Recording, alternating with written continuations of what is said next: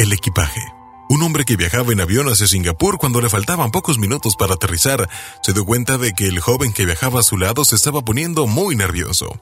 Pensó que posiblemente no estaba muy acostumbrado a viajar y que tenía temor al aterrizaje. Pero de pronto, el joven se dirigió a él y le preguntó, ¿Es cierto que en ese país las personas que son descubiertas pasando droga las ahorcan?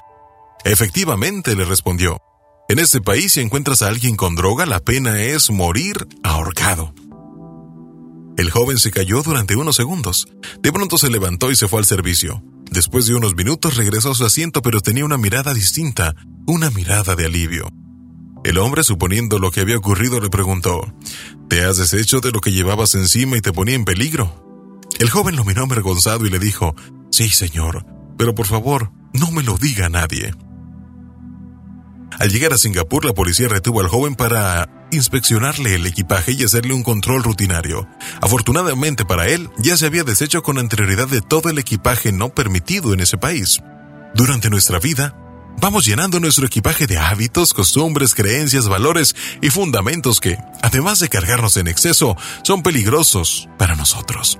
Eso nos pone muchas veces en aprietos, nos causa vergüenza, confusión y siempre acaba por afectar nuestra vida y la vida de quienes nos rodean de una manera negativa y casi siempre destructiva. ¿Estás llevando algún equipaje del que necesites deshacerte y te cause problemas?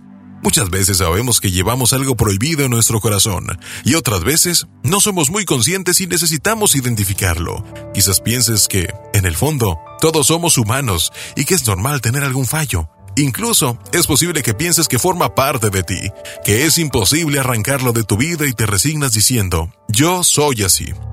Bueno, esos pensamientos son normales, pero también nos indican cuál es el grado que tenemos de espiritualidad. ¿Cuánto nos queremos?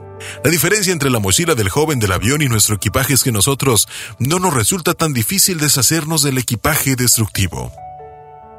Sería tan fantástico poder tirarlo a la basura, pero no, porque nuestro exceso de equipaje no es eterno, sino interno. Deshazte del equipaje negativo en tu vida y verás el alivio que trae para ti.